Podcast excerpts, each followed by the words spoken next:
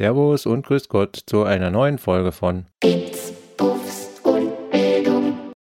In dieser vierten Episode wollen wir uns ein wenig dem E-Sport widmen.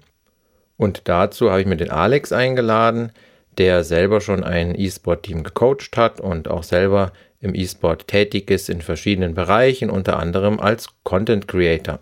Ja, dann Alex, da danke ich dir recht schön, dass du dir, wie gesagt, die Zeit nimmst für, und für ein Thema, wo, glaube ich, die Zuhörer, die jetzt hier äh, quasi zuhören werden, das sind nämlich nicht die Gamer, denke ich mal nicht. Also die haben ganz andere Podcasts, wo sie dann ihr Fachwissen herholen, sondern eher die Eltern von eventuellen Gamern und die Lehrer natürlich von denen, äh, die auch, wenn man ehrlich ist, und das ist so meine Erfahrung, äh, die ich in den Fortbildungen gemacht habe, ich gebe ab und zu mal eine Fortbildung zum Gaming, gar keine Ahnung haben, was das ist. Also E-Sports ist für viele überhaupt kein Begriff, den sie irgendwie fassen können. Ähm, Zocken ist halt mein, das ist Zeitverschwendung für die meisten, ist tatsächlich immer noch so. Das ist meine erschreckende Erfahrung. Ähm, ja, wie muss, muss man sich das vorstellen? Wenn man jetzt quasi E-Sportler, kann man nicht sagen, werden will, aber das entwickelt sich ja oft so aus dem Hobby heraus, dass man sich mal vorwagt in so ein Spiel, wo man sagt, da gibt es eine Profi-Szene oder da gibt es überhaupt ein Ranglistenspiel.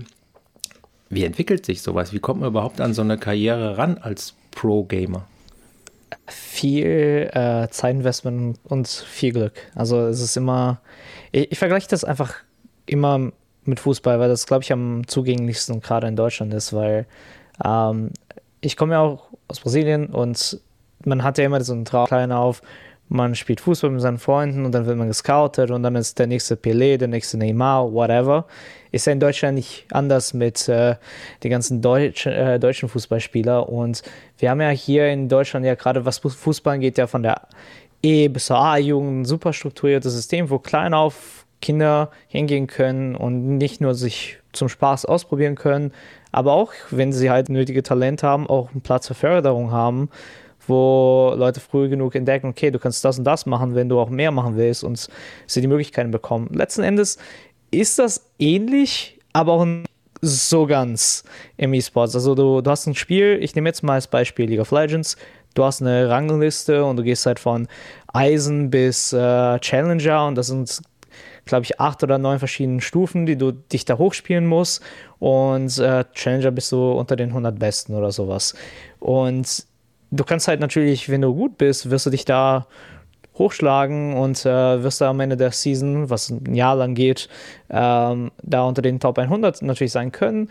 Ähm, aber das heißt halt natürlich nicht, dass du Pro wirst, nur weil du halt einer der besten Spieler auf einem Server bist. Ähm, da gibt es natürlich andere Möglichkeiten. Ähm, gerade in Deutschland gibt es ja die Prime League und da gibt es inzwischen fünf Divisionen, glaube ich. Und da kannst du dich halt für Teams bewerben oder mit Teams anmelden und dann durch Qualifikationssystem sich da mehr oder weniger reinspielen. Und das funktioniert dann ein bisschen wie das A- bis E-Jugendsystem. Dass man halt deine Liga spielt, eine gewisse Zeit lang und da gibt es immer wieder Aufstiegsmöglichkeiten, so wie man das halt eben aus traditionellen Sport kennt.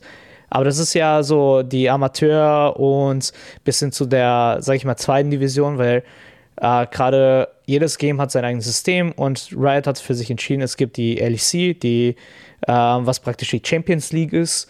Und dann gibt es halt für die nationalen Kompetitionen diese Regionalligen, also wie die Prime League für Deutschland, äh, Schweiz und Österreich, für die LFL, für die französische und so weiter und so fort.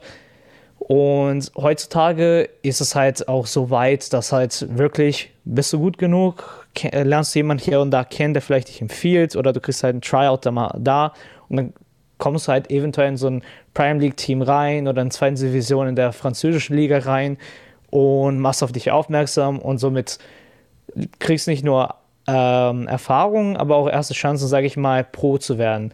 Äh, nur ganz selten werden jetzt Spieler direkt aus diesem Ranglistensystem rausgenommen und sofort in die, die erste Division gepickt. Dafür ist es so weit entwickelt, dass es so viele gute Spieler gibt, dass ähm, so ziemlich fast jeder von, sage ich mal, jetzt diesen 1000 Spielern, die aktiv äh, auf diesem Niveau spielen, äh, es extrem schwer ist, rauszustechen. Das heißt, du musst nochmal extrem gut sein. Also wir reden hier wirklich von etwas unter einem Prozent ähm, dass halt wirklich dann raussticht und dann diese Möglichkeit gehen kann. Das heißt aber nicht, dass du nicht schaffst, eine Karriere daraus zu bauen, weil es gibt sehr viele deutsche Spieler zum Beispiel, die seit Jahren, und ich meine jetzt wirklich fünf bis acht Jahren Karrieren nur in der Prime League gemacht haben und nur in der deutschen Szene auch gespielt haben und äh, weiterhin spielen und daraus nebenbei halt Streamer und Content Creator auch noch geworden sind und halt beides irgendwie kombiniert haben und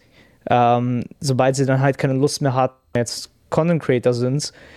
Und deswegen, ich würde immer sagen, wenn, wenn man halt Pro werden will, sollte man sich das Ziel natürlich setzen, aber nicht nur die Karte darauf legen, weil die Wahrscheinlichkeit, dass man das schafft, ist immer sehr gering.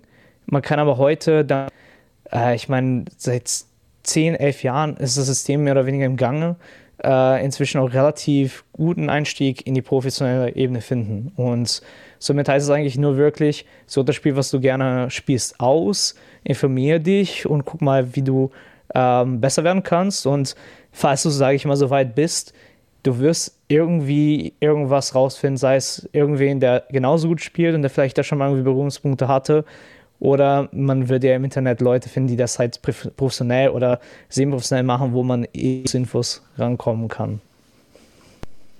Okay. Ja, also das war auch so ein bisschen mein Problem, dass ich mir das gar nicht vorstellen konnte, wie man an einen Spieler rankommt, der teilweise ja vielleicht auch so gut ist, wie du sagst. Der ist jetzt wirklich auf einer Stufe, wo man sagt, wow, der könnte vielleicht was werden. Ähm, gehen die Teams dann auf die Spiele auch manchmal zu oder, oder, oder wie, wie, wie, wie castet man quasi für ein, ein Team? Du hast ja selber auch Teams geleitet, hast gesagt. Ähm, wie, wie kommt man dann als Spieler, wenn man jetzt quasi ein Team zusammenstellen will? Geht es von einem aus, äh, der sucht sich welche oder wie startet sowas? Also na, also ich muss dazu halt sagen, ne, also ich habe ja gecoacht von 2015 bis 2018 ähm, und die hat sich in den letzten, speziell in den letzten drei Jahren, sich so viel weiterentwickelt. Ähm, das halt zum Beispiel damals war es wirklich, ich habe einfach nur angefangen wegen der dummen Wette mit den Spielern, mit denen ich halt zusammen eben die Rangliste hochgespielt habe. Ähm, und durch diese Wette bin ich überhaupt zum Coaching gekommen.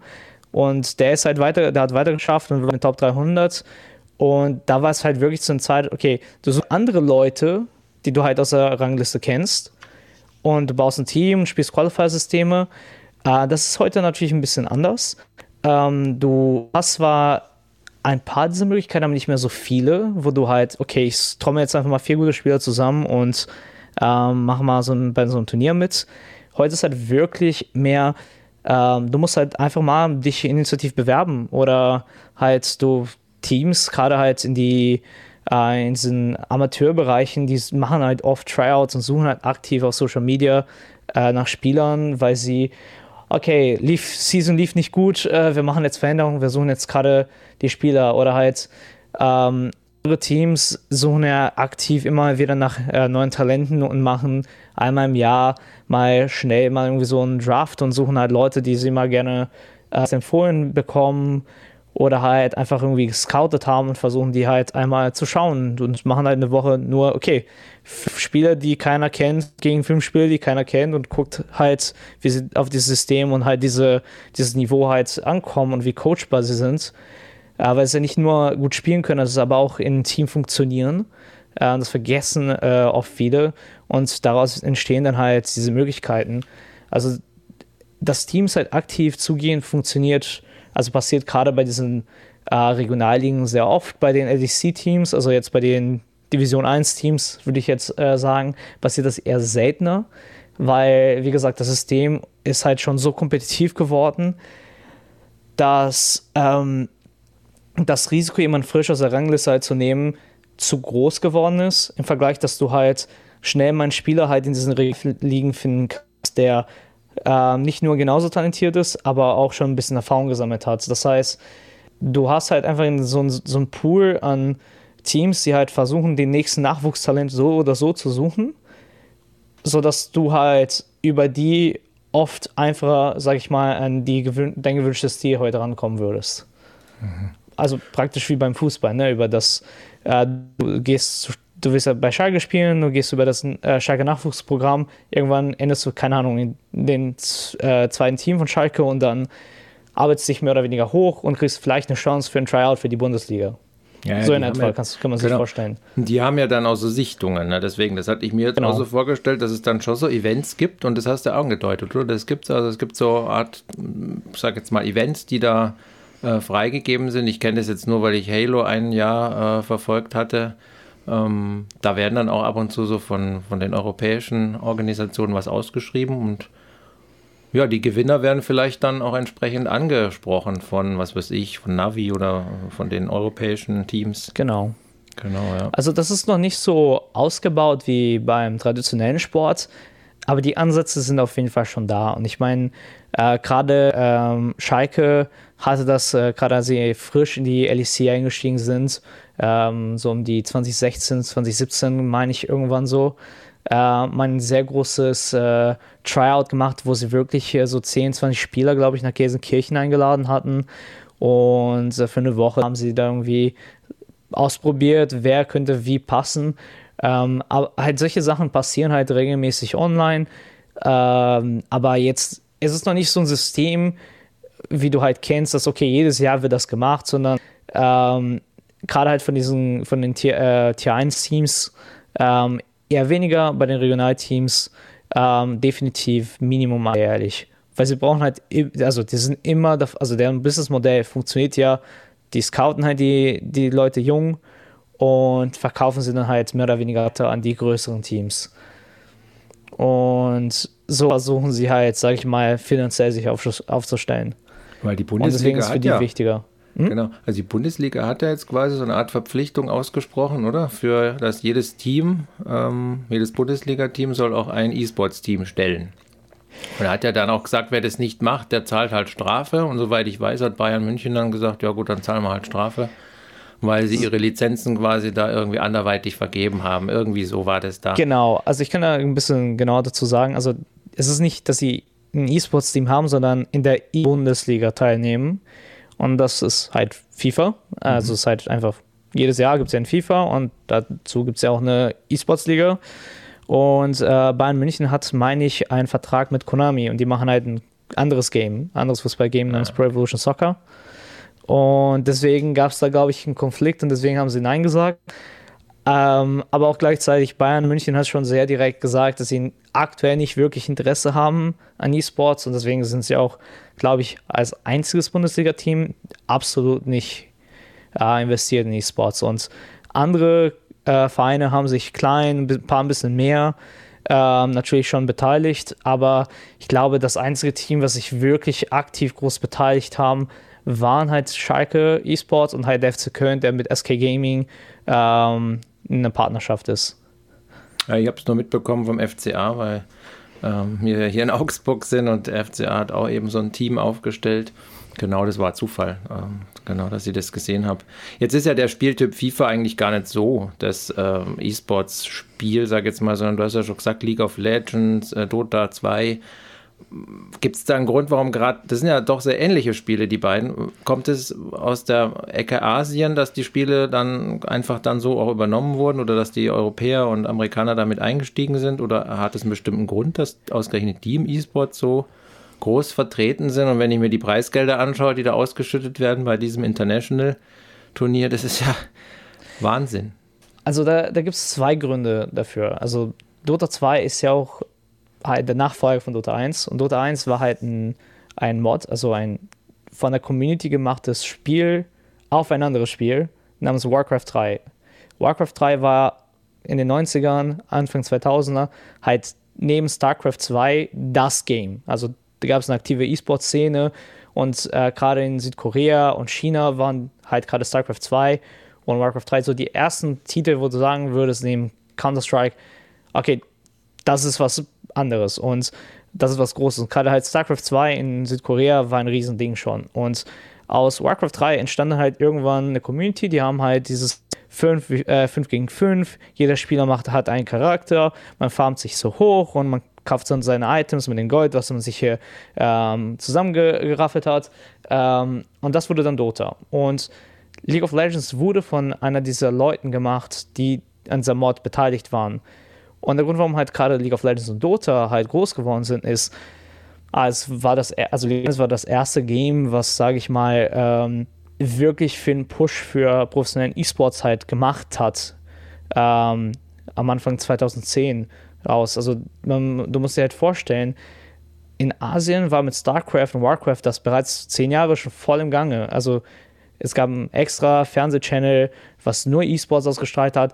Die hatten Arenen mit 10.000 Leuten schon gemacht. Also alles, was heute gerade hier passiert, gab es halt da schon zehn Jahre.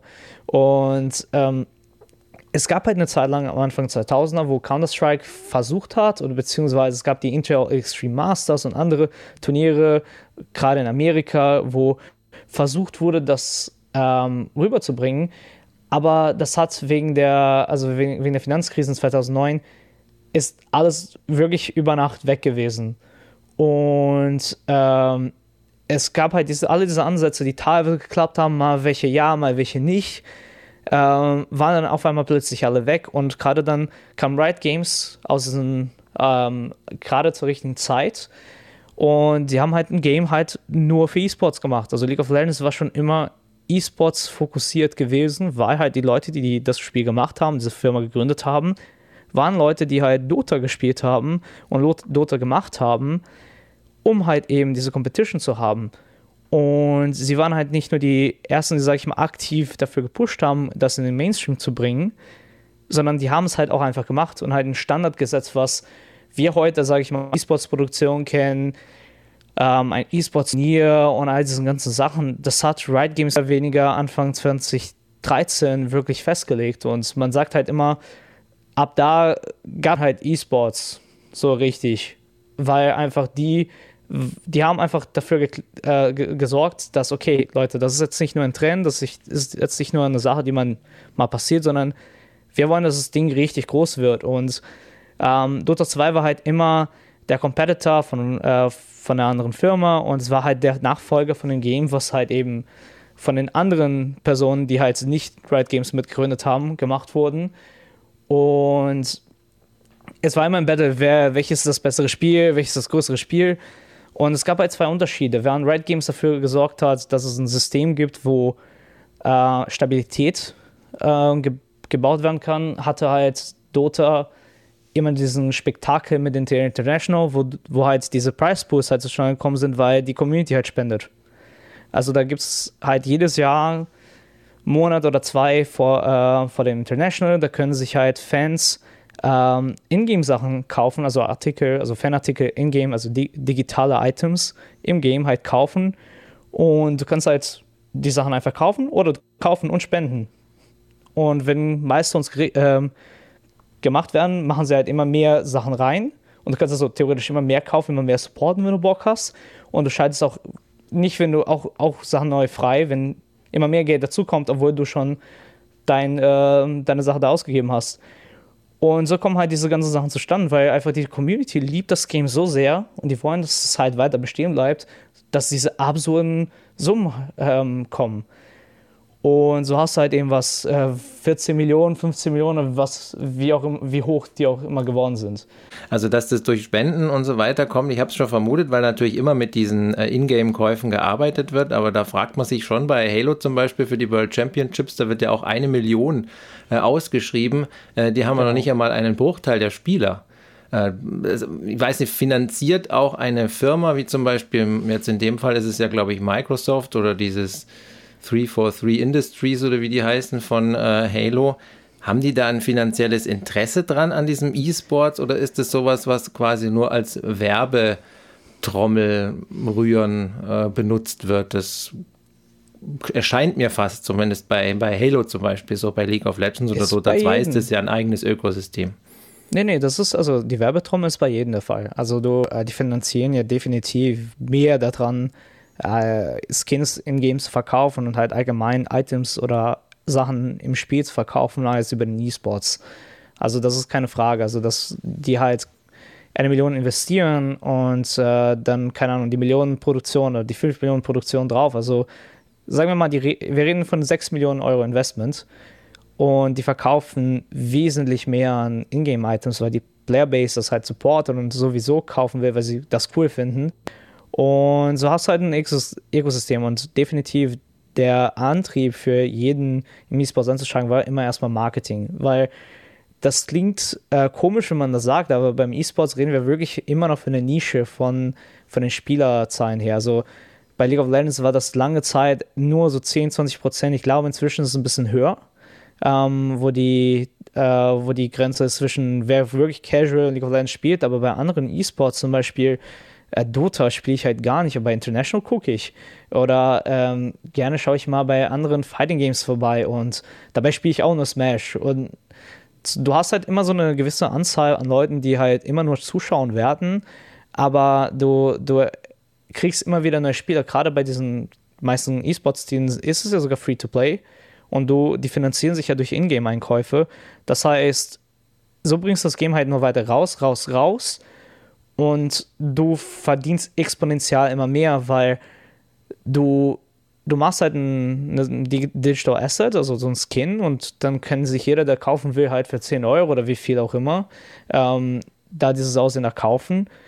Und wenn du halt 10 Millionen Leute hast, die das Spiel spielen oder keine Ahnung, wie viele dann letztendlich sind und sich 10% davon kaufen, kannst du die Summe ausrechnen. Es ist schon fast wieder drin, das ganze Geld. Und und das passt, und das ist, wir reden ja dann nur für ein Beispiel, ein Event. Das Spiel wird natürlich das ganze Jahr über gespielt und es gibt diese ganzen Competitions. Das heißt, so hast du ein Ökosystem, wo zum Beispiel der Publisher immer viel verdient und das Geld immer für den E-Sports theoretisch da ist. Und selbst wenn es kleine Playerbases gibt, spiegelt sich das gerne auch wieder, wie sehr sie supporten. Gerade Halo ist ein Game, was sehr viel ähm, eine sehr, sehr die-hard Community hat, weil gerade ähm, vor 10, 20 Jahren war das halt das Game in Amerika. Also wirklich Halo 3, das hatte eine dieser ersten E-Sport-Szenen, so 2005 bis 2010. Und das war halt wirklich so ein Game, was halt eine, eine Community wirklich aufgebaut hat. Und gerade äh, Popularität von Gaming im Internet ist teilweise dank Halo zu verdanken und äh, Anfang von YouTube-Serien ähm, zu der Zeit. Deswegen, die haben halt Leute, die halt das Game seit 10, 20 Jahren auch schon spielen und jetzt auch Geld haben zu, oh, ich kaufe mir jetzt einfach meinen Skin. Aber genauso wie sie neue dadurch halt ranholen, indem sie Leute haben, die, oh, das ist so cool, das will ich auch können, will ich auch spielen und dann äh, dran hängen bleiben und sich dann halt auch Sachen kaufen, weil sie das gerne spielen. Und dann hast du halt eben diesen Loop von neuen und alten Leuten, die gleichzeitig investiert werden und immer wieder so Geld reinkommt. Das heißt, es klingt natürlich erstmal ähm, komplett viel Investment an, aber die Gaming-Industrie ist so groß und der E-Sports theoretisch so klein, dass äh, die, die Initiative oder die halt daraus mehr Geld zu machen, ist immer da für jeden Publisher.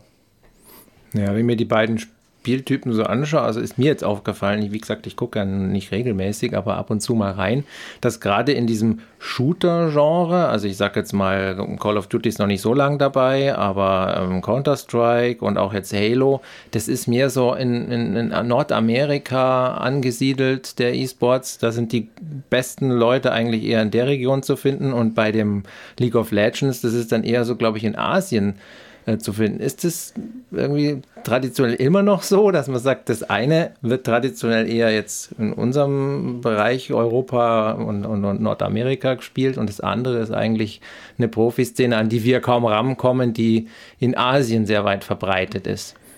Also es, es liegt halt viel an der Kultur von den jeweiligen Orten. Also zum Beispiel Deutschland war schon immer ein PC-Land. Also Konsolen waren nie wirklich gerne zu Hause gesehen. Arcades gab es hier nicht wirklich. Das heißt, die Kultur war, okay, du hast einen Computer, du kannst es nach, äh, deine Eltern überzeugen, ich kann es ja für die Schule benutzen und gelegentlich für Socken. Während halt in Amerika und äh, Südamerika äh, deine Eltern haben dir einfach eine Konsole gegeben, damit du einfach wirklich den Mund hältst und den, den in Ruhe lässt. und ähm, halt in die Art von Spielen wurde, wurde dann halt dementsprechend populär. Also gerade in Deutschland äh, oder allgemein Europa sind, waren ja LAN-Partys und Counter-Strike immer der Hit. Also wirklich der Hit. So dass Leute halt hier und da sich zusammengesetzt haben, dann spielen wir halt 5 gegen 5 äh, in unserem Keller so und machen halt Landpartys regelmäßig. So war das halt früher. In Brasilien hattest du halt keine Computer, also hast du entweder halt äh, in LAN-Houses äh, halt dir für einen Tag halt PCs gemietet und hast dann mit deinen Freunden gespielt oder du hast halt eben Mortal Kombat auf der Playstation von deinen Nachbarn gespielt, weil der eine hatte. Ähm, und in Amerika war halt auch eben Konsolen äh, zocken halt bis League of Legends halt immer populärer und ist halt bis heute noch definitiv mehr verbreitet.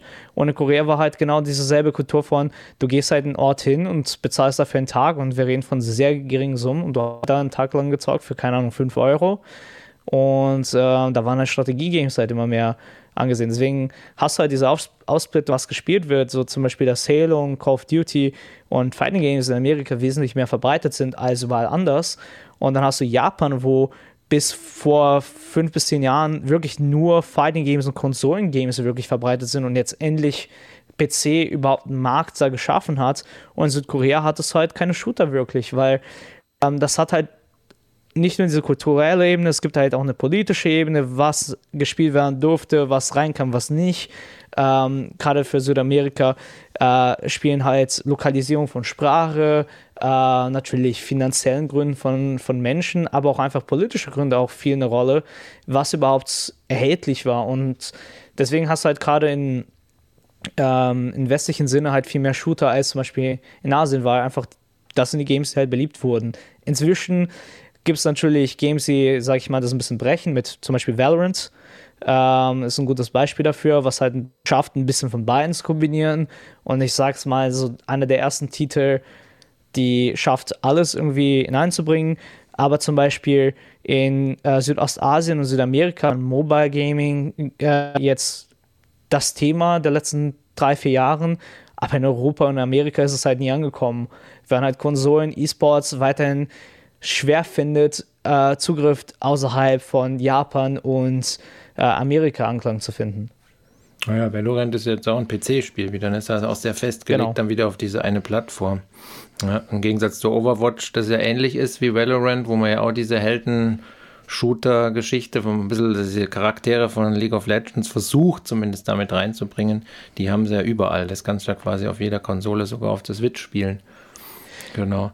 Ja, ja in Deutschland. Also klar, du kannst ja. halt nicht casual-mäßig spielen, aber mhm. halt, äh, wenn man von Competitive, also gerade ähm, halt, also was dann halt E-Sports gespielt wird, funktioniert halt dieses Cross-Plattform einfach sehr selten. Also ich glaube, das einzige Game, was es schafft, das aktiv zu machen, ist Apex. Einfach weil die Games äh, von PC zu Konsole sich sehr wenig unterscheiden. Aber eigentlich bei allen anderen hast du halt eben das Problem, dass eine Plattform musste festgelegt werden, weil der Unterschied von den Spielverhältnissen oder wie das Spiel funktioniert auf den Hardwares einfach so anders sind, dass es halt einfach nicht geklappt hat. Ja, gut, das kenne ich ja selber, wenn du Crossplay spielst. Du wirst ja von den PC-Spielern platt gemacht in den Shootern. Ähm, ja, deutsche E-Sport-Szene, das äh, hatte ich mir hier noch groß vermerkt. Also da habe ich irgendwie nicht das Gefühl, dass sich da in den letzten Jahren irgendwas verändert hat, obwohl mal vollmundig angekündigt wurde, ich glaube sogar auch von unserem Ministerpräsidenten, dass man da doch mehr fördern möchte. Und in Frankreich ist es ja auch so gewesen. Macron hat, glaube ich, auch mal vor einigen Jahren groß angekündigt, dass er da mehr und mehr äh, jetzt investieren will und fördern will, weil das eben auch etwas ist, was eine Zukunft hat. Aber wie siehst du es für, für Deutschland jetzt? Also, oder sind wir da gar nicht so alleine? Ist jetzt, was weiß ich, Holland, äh, Österreich oder auch die osteuropäischen Länder, sind wir da gleichgestellt oder wie sieht es da aus zurzeit? Also aktuell ähm, ist tatsächlich äh, nichts gemacht worden. Also ich bin ganz, also die Regierung ähm, sagt zwar immer, hey, wir wollen was machen, wir wollen was machen, nimmt das immer wieder in den Wahlprogramm auf, aber wenn es darum geht, was umzusetzen, wird halt nichts gemacht. Was in Frankreich passiert ist, ist ganz einfach. Die haben gesagt, wir wollen Paris zur E-Sports-Hauptstadt Europas machen und die haben einfach Geld in die Hand genommen und einfach sehr viel investiert. Also sehr viel investiert. Die haben äh, super viele Systeme einfach in Wege geleitet, dass halt Leute, oh, du willst ein Startup gründen, was in E-Sports-Richtung oder Gaming-Richtung geht, lass mal drüber reden und diese ganzen Prozesse wurden sehr viel vereinfacht und die hatten, keine Ahnung, ein paar Millionen Euro halt einfach so zur Seite gelegt, die sollen in, dieses Bereich, in diesen Bereich investiert werden. Und so hattest du halt einen exponentiellen Wachstum, sodass halt äh, Sachen, die schon bereits äh, bestanden waren, ähm, größer werden konnten und halt die Größen wie K-Corp und Solari heute zum Beispiel haben, erreicht werden konnten. Aber auch gleichzeitig äh, kleinere Startups gegründet wurden und äh, Media, also einfach nur gefördert werden können, wo halt zum Beispiel in Deutschland halt nichts entsteht und einfach gefühlt still bleibt, weil es kommt halt kein Support. Und da kommt halt natürlich noch eine andere Ebene. In Deutschland ist immer noch der Streit, ist es jetzt Sport oder nicht? Ähm, und in Deutschland ist es leider wichtig, weil wenn das Förderung bekommen soll, dann muss es als Sport gehen, aus politischen Gründen, weil diese ganze Förderung nur funktionieren würde, wenn es in diesen Förderungssportsfonds äh, gehen würde, in diese Ecke. Aber dadurch, dass es halt nicht als Sport gehen kann, weil diese ganzen Prozesse bedeuten, hey, du musst x physische Bewegungen halt haben, was du halt im E-Sport nicht hast. Davon abgesehen, dass alles andere dann zustimmt, wenn nicht sogar vielleicht sogar schwerer ist als Fußball oder andere Sportarten teilweise. Und man sehr viele Ähnlichkeiten, aber auch, hey, das und das dafür können und das ist vergleichsweise mit hier und das und das. Und dann ist es halt ein bisschen weiter als das und das bei dieser Sportart. Aber dadurch, dass es diese physische Komponente nicht gibt, kann, kommen sie halt nicht zur Einigung. Und deswegen kommt das halt einfach gerade nicht voran in Deutschland, was halt sehr schade ist, weil äh, Deutschland ist ursprünglich halt eben eine E-Sports-Nation, also gerade LAN-Party, CS ähm, war, ähm, hatte sehr viel Ursprung und Anfang hier in Deutschland und das ist halt schade zu sehen, dass halt ähm, auch gerade in Spanien, Französ in Frankreich hast halt eben nicht nur diese Strukturen, aber auch diese kulturelle Bewegung, wo die Leute ähm, halt dazu hinsehen und Leute das einfach annehmen. Und gerade in Frankreich, man sehen, sehen kann, es kann dann halt auch wachsen, wenn die Politik halt das natürlich ermöglicht und gegebenenfalls auch unterstützt. Aber in Deutschland werden die weiterhin nur äh, Steine in den Weg gelegt, wir halt einfach nicht vom Fleck kommen. Und so hast du halt immer noch Probleme, okay, ist E-Sportler überhaupt ein Beruf? Ist in Deutschland inzwischen für League of Legends Spieler möglich, für andere E-Sports-Titel nicht. Und du hast halt einfach so viele Sachen, die einfach nicht festgelegt sind, ähm, einfach rechtlich und politisch, die, sage ich mal, diesen Weg schwer machen, obwohl es einfach könnte. Und dadurch, dass halt einfach politische Prozesse in Deutschland sehr langsam vorangehen und die Bürokratie natürlich das noch äh, verlangsamt, sind wir halt gefühlt wieder fünf Jahre hinterher, genauso wie wir immer noch nicht gutes Internet überall in Deutschland haben. Also äh, ist, ist eine Zusammensetzung aus vielen Dingen. Die Community ist da, die Leute wollen das, aber der Staat ähm, hat es noch nicht ähm, gezeigt, wir wollen es wirklich unterstützen, sondern nutzen das einfach nur, um ihre andere Agenda und die, die Stimmen halt zu bekommen, was ich sehr schade finde. Ja, weil es gab ja sehr viele Leute, die dafür halt mhm. eben versucht haben, das umzusetzen. Ja, und genau, weil es nämlich bei Schalke ja auch so war. Ich habe mir diese WDR-Doku angeschaut, die sie ja vor einiger Zeit äh, äh, gedreht hatten. Das war, glaube ich, auch zu dem Zeitraum so ein bisschen, wo du auch deine äh, Begleitung da abgedreht hattest von dem Team. Ja. Da hat ja der Sportwissenschaftler schon auch deutlich gesagt, dass das seiner Meinung nach, und das ist ja durchaus ein renommierter Sportwissenschaftler gewesen, durchaus eine Sportart ist, weil Sportdefinition sich ja eben nicht allein auf die körperliche Aktivität beschränkt, sondern da spielt ein sozialer Teamgedanke, also steckt ein sozialer Teamgedanke dahinter, diese Interaktion mit anderen Spielern. Und dann steckt natürlich auch drinnen, dass man koordinative Fähigkeiten hat und allein dahingehend, dass man sagt, das ist keine körperlich anstrengende Aktivität, was ja übrigens auch nicht stimmt, weil die haben ja diese Messungen gemacht mit dem Adrenalinausstoß und Oxytocin und so weiter. Also der Stress in so einem Spiel ist hoch und auch der Puls, der ging ja auf 160 oder 170 teilweise hoch. Das heißt, es ist auch anstrengend. Also von daher ist es etwas für mich immer noch unverständlich, dass es diese Diskussion gibt. Also und auch überraschend, weil diese E-Bundesliga oder wie auch immer die heißt, ähm, also diese, ja, dieser E-Sports-Bereich der Bundesliga, die ja verpflichtend jetzt ist, das ist ja keine Förderung des E-Sports, so ist zumindest meine Empfindung, sondern ihr habt da so ein bisschen den, äh, den Eindruck, als ob da nur um Lizenzen von der FIFA geht, die da noch mehr und noch teurer jetzt quasi verkauft werden können, wenn wir auf einer zusätzlichen Ebene äh, jetzt noch aktiv sind. Also so ist zumindest da mein Gefühl. Ja, also man, man redet ja gerne über ähm, also dieses ungewollte Kind von FIFA im E-Sports, weil einfach FIFA ist so sein eigenes Ding. Also FIFA hatte nie wirklich was mit, sag ich mal, den wirklichen E-Sports-Ökosystem wirklich viel zu tun. Das war immer so für sich selber da und hat halt nie wirklich diesen Anklang gefunden, weil, naja, ist halt Fußball, nur digital und das war es halt auch schon. Und das Game war für viele nie halt ähm, so competitive oder so für diesen E-Sports gemacht, wie zum Beispiel League of Legends oder Counter-Strike.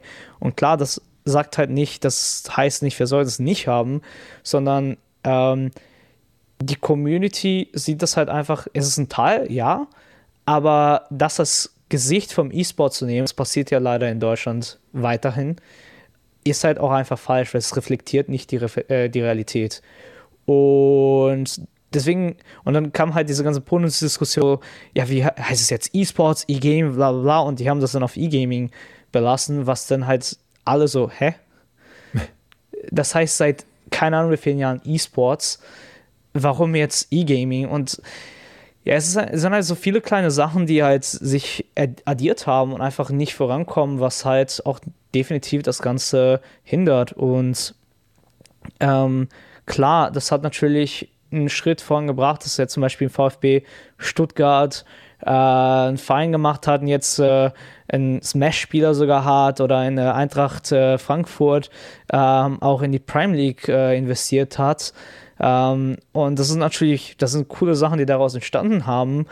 Aber ich bezweifle, das kam aus der Initiative, hey, FIFA ist der Shit. Sorry äh, für Schimpfwort. Äh, und, äh, und wir sollen jetzt deswegen in E-Sports einsteigen, weil die meisten erfolgreichen E-Sports-Teams weltweit haben nicht mal ein FIFA-Team. Und klar, es macht irgendwo Sinn, dass halt ein Bundesliga-Team und so im FIFA natürlich einen Anklang findet. Und ich meine, äh, er ist ein super Casual Game und du kannst deine Communities darauf bilden. Aber das halt als sich für E-Sport zu nehmen, funktioniert halt nicht und das, wie man halt sieht, schafft es auch nicht, dass diese Teams auch wirklich einen eigenen anderen E-Sports-Titel finden, sondern eher andersrum. Die nehmen eher FIFA zusätzlich auf oder bleiben nur in FIFA drinne.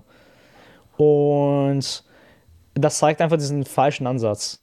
Und wenn, wenn wir in Deutschland halt einfach äh, das Ganze halt umsetzen wollen, dann müsste einfach nicht nur politisch halt was gemacht werden, damit Sachen einfacher werden, aber es müsste einfach die Breit, äh, also die Sportförderung da sein. Und Teams wie Schalke haben es versucht und Teams wie, äh, jetzt Eintracht äh, Frankfurt und VfB Stuttgart machen natürlich coole Dinge, indem sie natürlich schauen, wo anders sie reingehen können außerhalb FIFAs.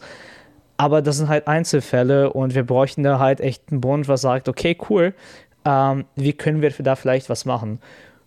Um, sage ich, in die bestehenden Strukturen das mit reinzubringen. Ansonsten sagst du halt einfach, cool, macht euer Ding, wir erlauben es euch und dann kann es halt natürlich was daraus entstehen. Aber wir sind gerade zwischen, wir sind weder und noch. Und so bleibt es halt besonders in Deutschland hängen. Dabei sind halt, ist die LEC in Berlin, Uh, die Prime League ist theoretisch auch in Deutschland zugänglich, weil die ganzen Events halt auch hier sind. Sehr viele uh, Events weltweit, die international sind, finden hier statt. Also es ist halt sehr komisch, dass einfach Deutschland nicht sagt, hey cool, das ist ein cooles Ding, lass mal annehmen, war einfach, ist ja kein Sport. Naja, Und es kommt halt immer wieder zurück darauf. Und das ist halt schade. Ja, bei Schalke war es halt so, dass die halt schon einiges investiert hatten, aber es ja am Ende sich dann zwar finanziell, glaube ich, relativ gut ausging, aber das letztendliche Ziel ist ja, ich meine, das muss man ja auch sagen, ist ja logisch, von einem Fußballteam ähm, auch einen Gewinn zu erzielen. Und ich hatte so ein bisschen den Eindruck bei Schalke, das war jetzt aber, wie gesagt, nur ein Eindruck von meiner Seite, dass diese Investition in den E-Sports eigentlich nur die finanzielle Unterstützung für das Bundesliga-Team dann sein sollte. Das heißt, man hat investiert und hat halt versucht, darüber Geld zu generieren am Ende, um dann wieder quasi auch Spieler zu kaufen oder, oder wie auch immer das in der Bundesliga genau funktioniert, aber unter anderem eben, ähm, weil das kostet ja ein wahnsinnig viel, äh, wahnsinnig viel Geld. Das ist ja eigentlich der falsche Ansatz. Ich müsste ja sagen, ich will ja eigentlich die Szene unterstützen und ich will nicht da ein wirtschaftliches, ähm, einen wirtschaftlichen Gewinn, um einen Teil zu stärken, der ja eh schon sehr präsent in Deutschland ist. Also vielleicht ich, war ich mein, das. Ja. Ich meine, es ist ja gerade bei Schalke der Fall gewesen, das Bundesliga-Team ist, also es war katastrophal, die Situation da, ne? Also äh, klar, wir waren halt natürlich alle schade, dass das E-Sport-Projekt daran geglaubt glauben musste und sie brauchten halt das Geld, um halt das Mutterschiff Fußball halt natürlich am Leben zu halten. Hat es ja dann auch geklappt, sie sind ja auch wieder aufgestiegen. Aber letzten Endes ist das ja wie jedes Unternehmen auch. Also du wirst halt, du willst halt profitabel sein und du kannst halt nicht weiter investieren, wenn du nicht die Mittel dazu hast. Und dann halt letzten Endes der Fall. Es ist sehr schade, ähm, weil ich glaube, wir hatten da was extrem Besonderes da mit Schalke. Und man merkt schon auf jeden Fall, dass es im Schalke auch in der LEC auch fehlt heutzutage, aber ähm, das sind halt, und das Einzige, wo wir froh sein können, sind halt nicht komplett ausgestiegen, sind halt weiterhin in der Prime League präsent, ähm, spielen weiterhin in FIFA um die Titel. Also die haben jetzt, die haben halt nur Downscaling betrieben, also weil halt, die brauchten halt das Geld woanders. Und letzten Endes ist es halt auch einfach nur, äh, ist halt ein Unternehmen, was äh, profitabel sein muss. Und das hat halt leider diese Entscheidung zu folgen gehabt, ähm, was natürlich schade ist. Ähm, aber ja, klar, also du willst, du solltest halt eigentlich natürlich heute noch weiter investieren.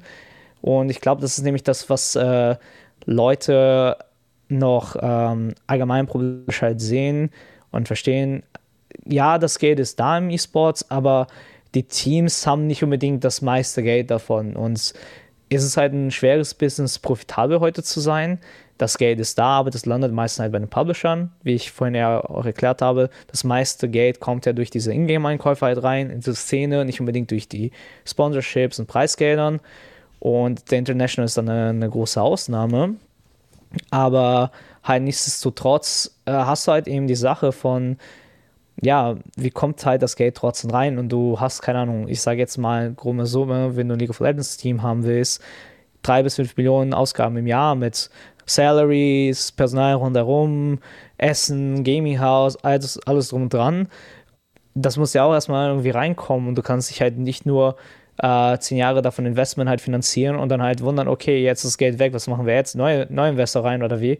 Und das ist ähm, nämlich das, was wir auch gerade auch sehen in der ganzen E-Sports-Welt, ähm, wo in, also einfach Teams und gewisse Regionen halt Inflation betrieben haben mit den Salaries und halt die Gehälter von gewissen Spielern einfach viel zu hoch waren. Die Szene halt natürlich nicht genauso gewachsen ist wie erwartet und auch teilweise unrealistische Vorstellungen. Und das Geld ist halt einfach nicht da. Also es ist Geld da, aber halt nicht die Menge, die sie halt geglaubt haben, beziehungsweise ausgegeben haben. Und was wir halt heute haben, ist halt mehr oder weniger eine Marktkorrektur wo halt, klar, natürlich haben ein paar Teams halt gerade schwer wegen Inflation und ähm, dann die Rezession natürlich entstanden ist, ähm, Sponsorgelder natürlich runter, viel niedriger als zuvor.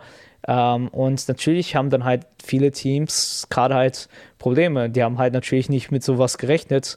Äh, oder beziehungsweise das ist der Zeitpunkt, wo sie, okay, wir sind schon gerade dabei, äh, Investment Money äh, nicht mehr zu haben und dann passiert das halt jetzt, ein paar Teams halt gehen und kommen.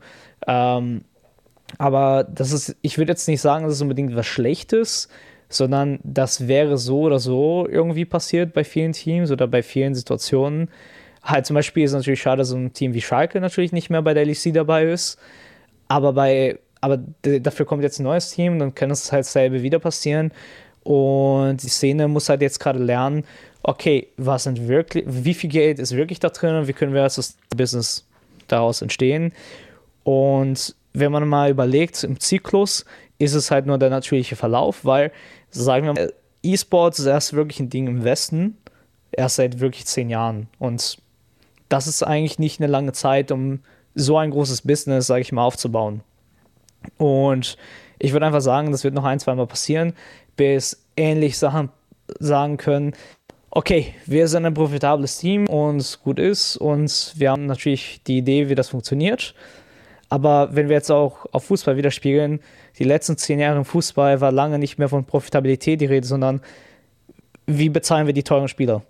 Und wir reden dann da von absurden Summen und absurden Sachen, die passieren, nur damit halt ein Spieler sein Wunschgehalt bekommt oder und der Transfer überhaupt möglich ist.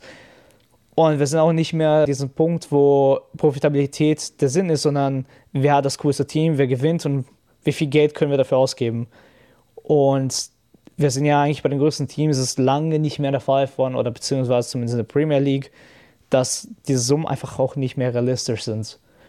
Und deswegen, E-Sports ist einfach nur ganz am Anfang, wo Fußball vielleicht auch mal in den 30ern, 40ern war. Und das passiert halt gerade.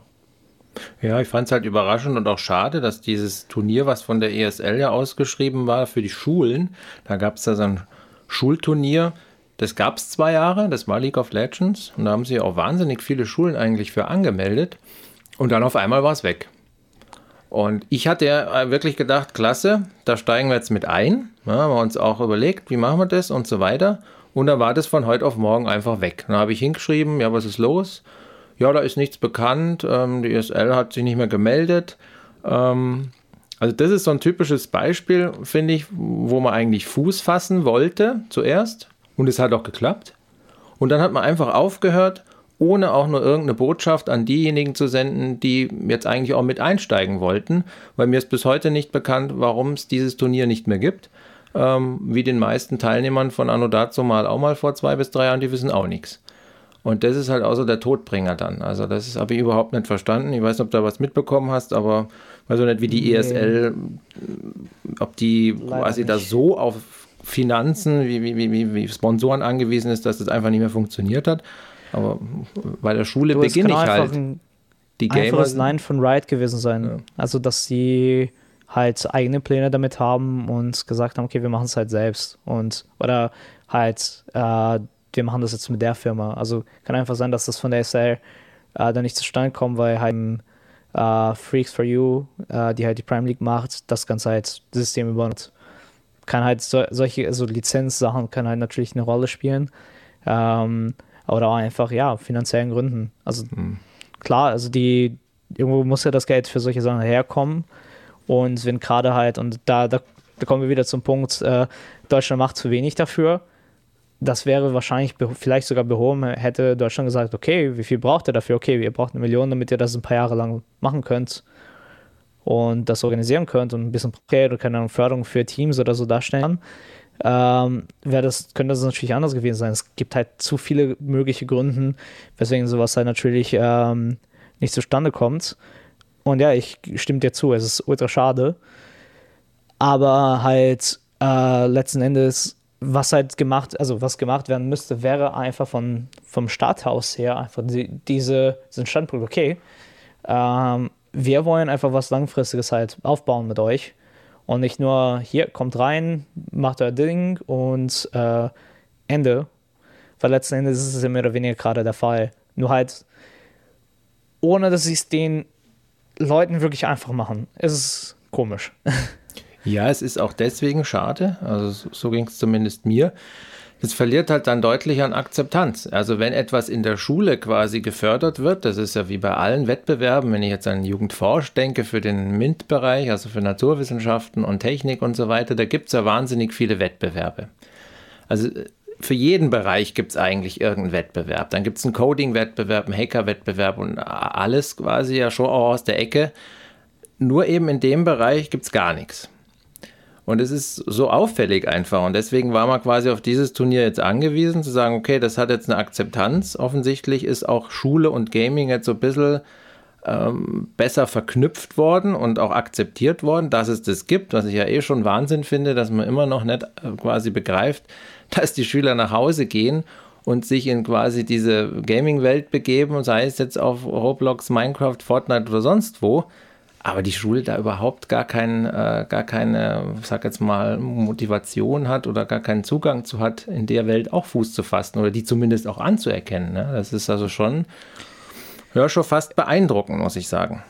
Äh, ich meine, würde zum Beispiel einfach die Förderung, also sage ich mal, die Aufklärung gemacht werden. Ich rede bewusst von Aufklärung, weil ich finde, in Deutschland fehlt weiterhin noch eine extrem starke Aufklärung, was Digitalisierung angeht.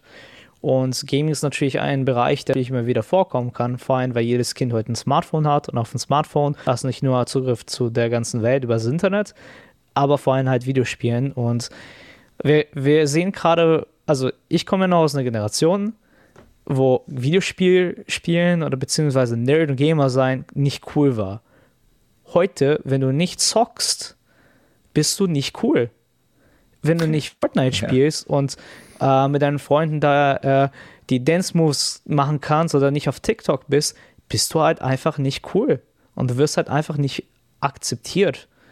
Und das können einfach, also ich meine, es ist selbst für mich schon schwer zu begreifen, weil für mich ist TikTok selber und äh, teils dieser Sachen halt auch schon sehr fremd. Aber wenn es für meine Eltern schon fremd war, dass ich halt nach der Schule mich sechs Stunden hinzocken, äh, hinsetzen will und zocken will, aus x vielen Gründen, ich kann es mir halt gar nicht vorstellen, wie es Eltern heute geht, die sowieso schon keinen Zugriff zu Internet, Computer, sei Internetkultur und all diesen ganzen Krams halt haben. Und das Einzige, was letzten Endes wir machen könnten, wäre, mehr Aufklärung halt zu schaffen, dass halt Leute in diesem Bereich arbeiten, in Schulen eingeladen werden oder halt, sag ich mal, Crashkurse oder halt Gespräche geführt werden können, weil als ich meinen Eltern gesagt habe, was ich da mache, die haben so, hä, damit kannst du kein Geld verdienen. Ich arbeite und ich, habe, ich kann stolz erzählen, ich, habe, ich arbeite seit 2015 im E-Sport und 90% meines Einkommens kam nur bis heute aus dem E-Sports raus. Und ich bin natürlich ein Einzelfall von vielen, aber halt, es gibt genug Leute, die das leben, die das auch genauso leben können wie ich. Und das wurde einfach damit verneint, Computerspielen ist nicht gut genug für dich, mach was Gescheites. Und ich frage mich dann immer, okay, was ist dann gescheit? Weil zum Beispiel, klar, ich habe dann auch studiert, ich habe hab Film studiert und das war definitiv auch wichtig, aber einfach dieses Verneinen, nein, das ist nicht gut, aber es wurde nie damit auseinandergesetzt, bis ich halt wirklich damit angefangen zu machen und beziehungsweise wirklich das einen Job gemacht habe. Und würde es halt einfach früher anfangen, äh, könntest du halt nicht nur, würde es den Kindern oder Leuten einfach besser gehen, mental vor allem besser gehen, aber du könntest halt auch einfach eine ganze, ganze Leute fördern, die sonst diese ganze Möglichkeit nicht hätten, das zu leben.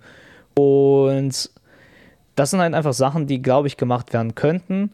Und da ist, wie, wie, gesagt, es ist einfach eine Sache von Aufklärung, aber ich glaube, in Deutschland fühlt sich keiner wirklich dafür verantwortlich zu tun, sei es halt über das Internet, Gaming und so weiter. Und es geht halt super viel und es ist halt einfach sozial passiert halt gerade super viel und ähm, die Kinder haben halt zum ersten Mal alle Zugriff auf alles.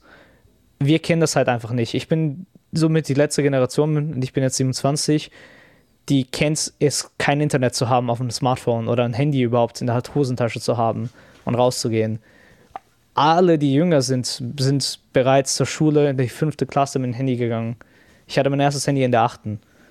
Und das sind halt einfach Sachen, die vergisst man einfach. Das ist heute so ein Teil der Gesellschaft, dass ähm, Gaming ein Bereich ist unter vielen und automatisch, dadurch, dass das nicht, sag ich mal, richtig angegangen wird, auch andere Sachen vernachlässigt werden, die und Gaming ist eigentlich eher der positive Teil davon, wenn ich das so, also, ähm, ja, ich glaube doch, das, das fasst eigentlich ganz gut zusammen. Eigentlich Gaming ist der positive Teil von allen Sachen, die positiv und negativ sein können, die daraus, die damit kommen.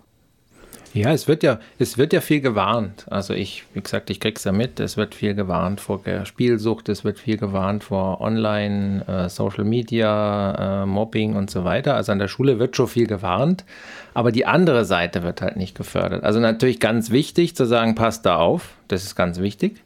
Also das unterstütze ich auch voll. Aber was ich auch gern mehr unterstützen würde, ist dann eben diese andere Seite. Und das machen wir ja mit dem Podcast hier. Und ich hoffe, wenn da ähm, genau die Richtigen quasi zuhören, dass sie auch Einblick kriegen in das, in, in, in das Thema und vielleicht auch drüber nachdenken, dass das ja nicht nur Teufel ist. Also ich kriege da schon ordentlich Gegenwind auch immer. Also zu sagen, ja, es ist, es ist, wir als Lehrer sollen ja eigentlich dem entgegenarbeiten sozusagen. Und das sehe ich halt ganz anders. Ich sehe es halt so, dass man es eher ins Schulleben integriert, als dass man krampfhaft probiert, die ganze Zeit das Außen vorzuhalten oder, oder aus dem Schulleben rauszugrenzen, weil man sagt, damit verschwendet ihr ja eh schon genug Zeit, das muss dann nicht schon auch noch in der Schule sein.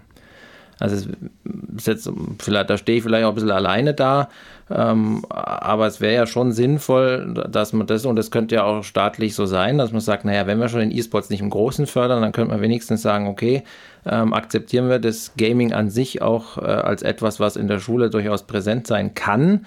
Äh, sicher nicht im Unterricht und auch sicher nicht auf dem Pausenhof, aber kontrolliert, ja, kontrolliert in sei es AGs, sei es in Wahlkursen, sei es in irgendwelchen anderen Formen.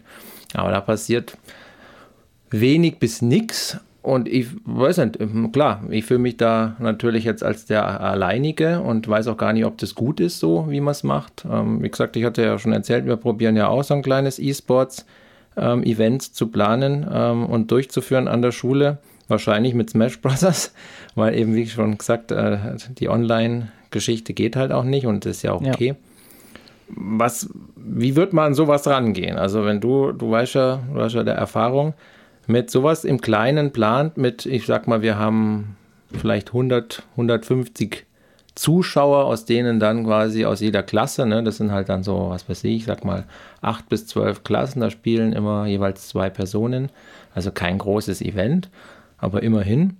Und wie, welche Tipps kann ich den Schülern geben? Die fragen mich natürlich auch, wie wollen wir das jetzt machen? Wie, wie wir das angehen würden mit ja. Smash Bros. Mhm. ist ganz, genau. ganz einfach. Ich würde erstmal jemanden suchen, der vielleicht gar ähm, aktiv in der Community schon was organisiert, weil letzten Endes die Smash Bros. Community in Deutschland sind einfach Leute wie ich, die einfach das Game mögen. Und dann gibt es halt ein paar Leute, die halt das in Kauf nehmen, selber nicht unbedingt viel zu spielen, sondern halt einen Ort zu schaffen, wo halt Leute halt spielen können. Und äh, wie das meistens funktioniert, man sucht sich halt einen Saal aus und man organisiert halt was. Man, der teilnehmen will, muss halt eine gewisse Entry-Fee, nennt man das, halt einfach Eintritt zahlen. Und dann äh, kommt da oben drauf theoretisch noch ein Pot-Fee, wo halt das Geld dann direkt halt ein Preisgeld rübergeht. Man müsste halt einfach dann halt organisieren, dass halt Bildschirme da sind und halt äh, Konsolen. Wie wir das halt organisieren in Deutschland ist, äh, wir machen halt einfach Plätze, die Leute, die Monitore mitbringen, die sind halt ein bisschen vergünstigt. Und es ist immer bring your own Switch. Also du nimmst deine Konsole mit, sodass halt Leute halt den Bildschirm äh, und halt eben den Dock für die Konsole halt stellen, die das irgendwo aufstellen und jeder geht dann dahin, macht seine Switch rein, schließt seinen Controller an und spielt drauf los. Und so hast du halt eben die Möglichkeit, und das ist nämlich eine Non-Profit-Geschichte für alle Beteiligten, keiner dient da wirklich Geld, äh, weil A, die Community ist zu klein, um wirklich profitabel zu sein, noch äh, sind die Leute irgendwie aufgestellt, groß was zu machen. Und ich meine, die Leute, die das spielen, sind auch meistens nicht Leute, die viel Geld haben. Das heißt, die, ähm, das Geld, was reinkommt, ist meistens halt nur, um das Ganze zu refinanzieren. Und ähm, so hast du aber halt trotzdem die Möglichkeit, dass halt genug Leute da sind. Und ich meine, bei 50 Leuten äh, wäre gut, zumindest 20 bis 30 Setups zu haben, also 20 bis 30 Bildschirme mit halt Konsolen. Und dann das halt so auf, dass halt ähm, die erste Stunde ähm, die erste Hälfte spielt und die zweite Stunde die erste Hälfte spielt. Und dann hast du halt ein Bracket, wo halt jeder zweimal verlieren darf. Und so kommst du halt nach zwei Stunden, hast du die Hälfte sowieso schon theoretisch draußen und dann hast du kein zeitliches Problem mehr. Es ist halt immer die Frage, äh, wie, viel, äh, wie viele Konsolen können aufgebracht werden, vor allem mit dem Spiel. Und äh, es, ich, es, ist ja dann nicht nur das Spiel, sondern auch ähm, die DLC. Ne? Es gibt ja DLC-Charaktere in diesem Spiel, so dass es halt möglich ist. Und jeder bringt seinen eigenen Controller mit und dann ist es auch kein Problem. Aber wenn du sagst, okay, das ist jetzt ein Schulding, wäre natürlich gut, was, ex äh, was über zu haben für die, die jetzt zum Beispiel keinen Controller oder keinen Switch haben. Und da wird es dann halt wiederum ähm, schwierig, weil Nintendo halt leider nicht viel unterstützt. Äh, das heißt, man ist da halt selber auf sich eingestellt, lokale Partnerschaften ähm, so, oder halt eben die Community selber. Und das hat halt natürlich seine Vor- und Nachteile. Natürlich in kleinen Rahmen kriegst du das halt hin. Wir haben jetzt eine aktive Community hier in Berlin von 300 bis 400 Leuten, glaube ich, die halt jede Woche sich irgendwie zusammensetzen und halt bei einem zu Hause halt zocken. Wir haben zwei Events im Monat, wo 64 Leute halt ein Turnier halt spielen. Und halt deutschlandweit gibt es halt natürlich ein paar größere Turniere. Äh, in NRW ist auch sehr viel äh, im Gange Aber halt, das wäre, glaube ich, so der, das, was ich angehen würde. Und einfach mal gucken, wer vor Ort schon vielleicht was organisiert und gucken, ob sie da halt Bock haben, da, gerade wenn du sagst, hey, wir haben hier Schüler, die das immer ausprobieren wollen, wir haben ja, und vor allem, das ist nämlich das Wichtige, ihr habt einen Ort, wo man das machen kann und gerade bei Smash und der Community, dadurch, dass es so klein ist und dass alles so komplett Non-Profit sich nur refinanziert, fehlt auch das Geld, Ortschaften zu mieten. Das heißt, wenn du sagst, hey, ähm, komm mal vorbei, macht mal so ein Test-Event, lass mal gucken, ob wir das irgendwie hinkriegen. Und ähm, wir machen jetzt auch, eine, wir haben auch eine Partnerschaft mit einer Uni hier im, im Gange, wo sie uns da äh, reinlassen und wir können diese Ortschaften dann nutzen. Sorgt einfach nur dafür, dass ihr ein paar Plätze auch reserviert habt für unsere Studenten. Ja, und gut, ja. mhm.